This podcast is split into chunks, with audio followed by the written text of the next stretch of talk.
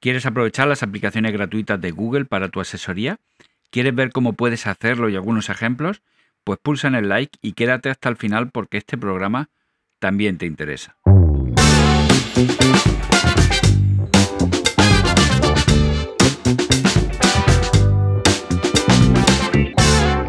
Te doy la bienvenida a Diario Asesor, el podcast para asesorías. Yo soy Paco Pacheco y este es un podcast sobre tecnología, productividad y todo lo relacionado con tu asesoría o despacho profesional.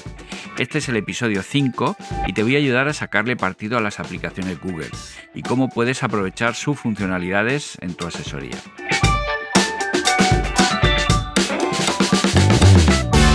Pero antes salitel.com programas, servicios y herramientas de productividad especializadas en asesorías y despachos profesionales.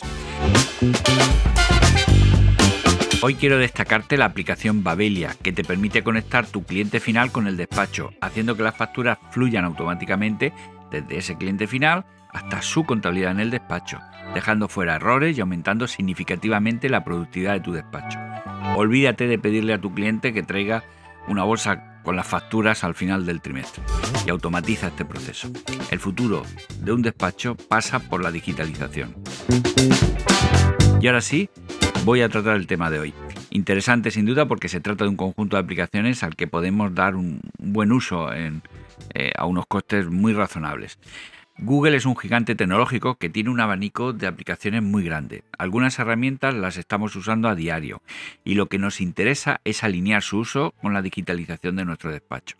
Los móviles que utilizan Android como sistema operativo, que también es un desarrollo de Google, viene con la mayoría de las aplicaciones ya instaladas, aunque también hay versiones para otros dispositivos como los de Apple, ¿no? como iPhone, iPad, etc. En general son aplicaciones web que podremos ejecutar desde cualquier lugar eh, con nuestras credenciales. Y es que en materia de seguridad Google cumple con todos los estándares más exigentes y cuenta con autenticación de doble factor, que te pido de verdad por favor que lo actives si no lo tienes activado ya.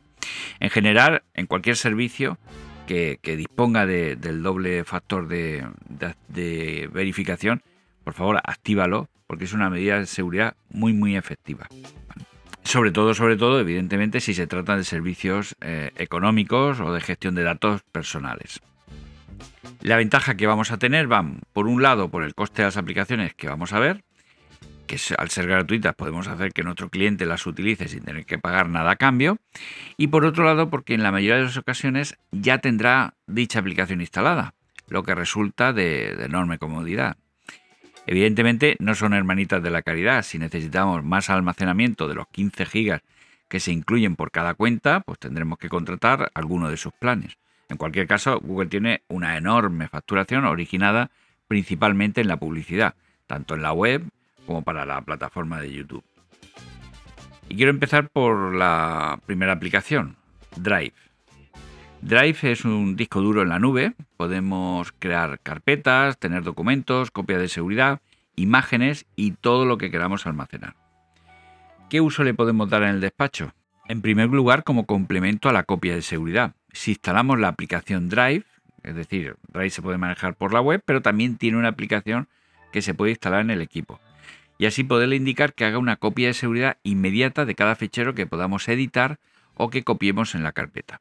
Como digo, la copia la hace inmediatamente que detecta la existencia de un nuevo documento o si éste ha sido modificado. Esto complementa perfectamente con la copia de seguridad completa del sistema que tengamos definida con otra herramienta, ya que podríamos restaurar un documento eh, que hayamos modificado, eh, digo, recientemente, o incluso poder volver a una versión anterior, ya que se guardan las copias de los últimos 30 días de cada fichero que modificamos. De esta forma podemos volver a un documento de hace unos días e incluso crear un fichero paralelo de esa versión de hace unos días sin modificar el último que tenemos activo. Si configuramos así nuestro sistema tenemos otra ventaja extra y es que podremos buscar como si se tratara del buscador de internet incluso desde fuera del despacho a través del móvil.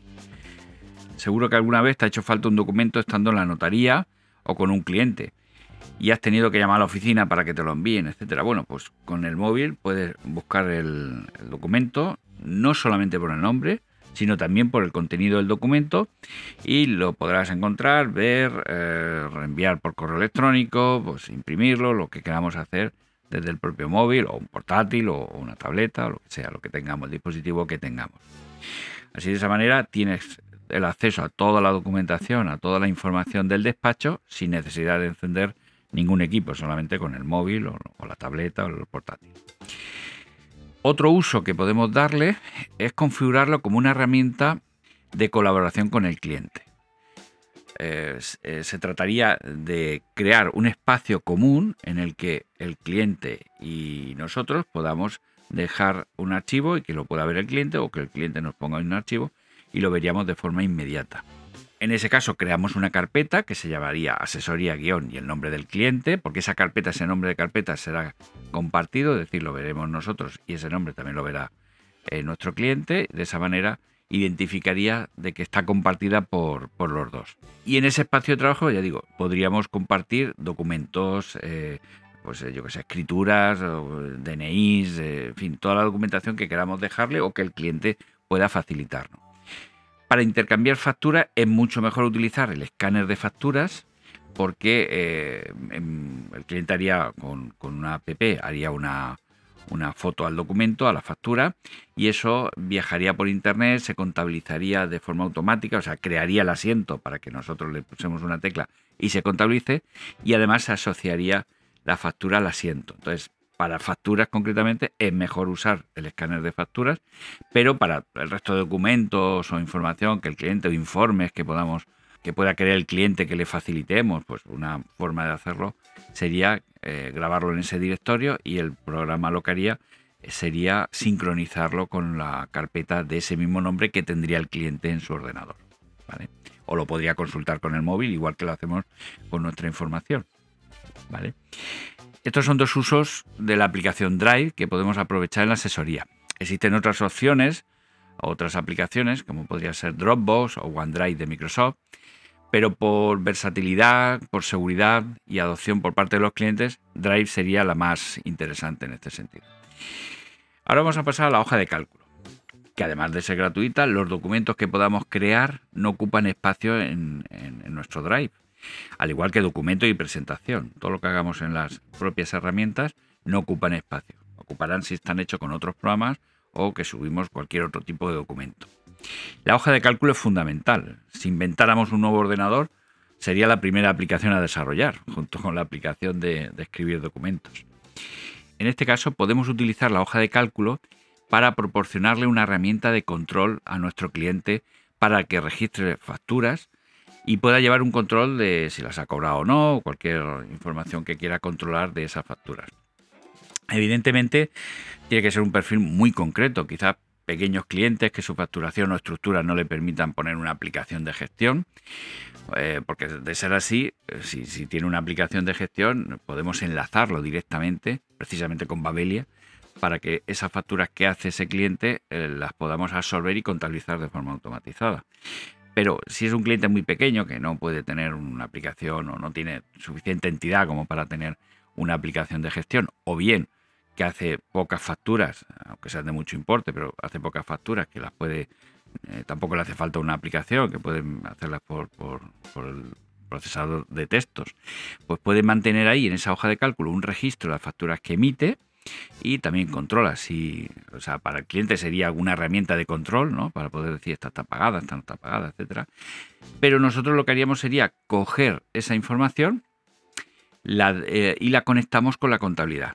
De tal manera que esa información que mete el cliente para su control, nosotros la aprovecharíamos para contabilizarla de forma automatizada. De igual manera con la herramienta Babelia. Otra de las herramientas eh, que puedes usar con tus clientes es Google Meet, que nos va a permitir realizar ese tipo de reuniones relativamente cortas en las que no está recomendado el desplazamiento. Debemos optimizar los recursos y realizar videollamadas es una forma de ponerlo en práctica. Además, eh, la parte visual de, vernos las caras, ¿no? Eh, pues aumenta esa cercanía del despacho eh, aunque sean reuniones pequeñas. Habrá cosas que es mejor por voz, habrá cosas que es mejor verse así en persona en, reuniones pequeñas y otras que serán evidentemente presenciales por la materia a tratar, por, la duración de la reunión, por lo que sea. Pero bueno, siempre hay que pensar en, ser eficaces eh, con la gestión del tiempo. Ahora vamos a ver una herramienta eh, mm, para solicitar información de nuestros clientes. Se trata de Google Form, que permite crear formularios a medida y recopilar esa información que necesitas para tomar el pulso a los clientes. Que no te dé apuro consultar, no todos los días, pero sí valorar iniciativas que has puesto en marcha eh, o para conocer qué tal ha terminado el trimestre. Esa información es muy valiosa para ti. Por cierto, yo también necesito ese feedback, así que si te está gustando lo que estás escuchando, házmelo saber. Pulsa en el like, suscríbete y pon un comentario de 5 estrellas donde estés escuchando eh, este podcast porque eso también me ayuda mucho. Bueno, seguimos. Google Form creará una hoja de cálculo con la respuesta de los, de los clientes y te va a realizar también una gráfica de las preguntas que hayas puesto en el formulario. Si alguna opción has dicho sí o no, pues te va a decir, te va a hacer un gráfico ahí de tarta y te va a decir pues, qué porcentaje ha dicho que sí o que ha dicho que no, o, lo que, o las cuestiones que plantees en ese, en ese formulario. Es una herramienta muy interesante. Otras aplicaciones que, pueden, que te pueden ayudar sería documentos, que equivale a Word. También calendario para tener las citas controladas. Presentaciones, que sería el equivalente a PowerPoint en el que yo te recomiendo que tengas siempre preparada una presentación del despacho. Siempre. Porque a veces que puede surgir, ya lo tienes preparado, normalmente no variará mucho. Entonces, dedícale tiempo para tener una muy buena presentación, por si lo tienes que enseñar a clientes nuevos, a, pues a otras empresas o hacer una presentación o lo que sea. Keep, que sería para hacer notas y listas de tareas, tanto individuales, todo esto hemos hablado, todas las herramientas pueden ser de forma individual porque lo quieras hacer para tu uso o también para poderlas compartir con, clientes o compañeros en, el despacho. También tienes el correo electrónico Gmail o Gmail, pero no es obligatorio. O sea, aunque tradicionalmente se asocia la cuenta Google con el nombre de la cuenta de correo electrónico, lo cierto es que cuando creas la cuenta te pide si quieres crear un correo electrónico o si quieres utilizar tu propio correo con tu dominio y todo eso. Una vez que lo crees con tu, con tu correo electrónico, este será la cuenta que usarás para identificarte en los servicios eh, de, Google. Es decir, ese correo, tu correo del despacho, con tu dominio, será la cuenta Google. Si tienes página web, algo que te recomiendo muchísimo y además trataré en otro episodio, también puedes utilizar eh, Google Analytics y Share Console, que te permite optimizar la web y conocer los flujos de visitas, eh, te permite conocer qué páginas tienen más éxito, qué páginas eh, eh, pues la gente se, pues se, está llamando más la atención o qué flujo tienen las personas que visitan la web, por dónde entran, por dónde salen, etcétera.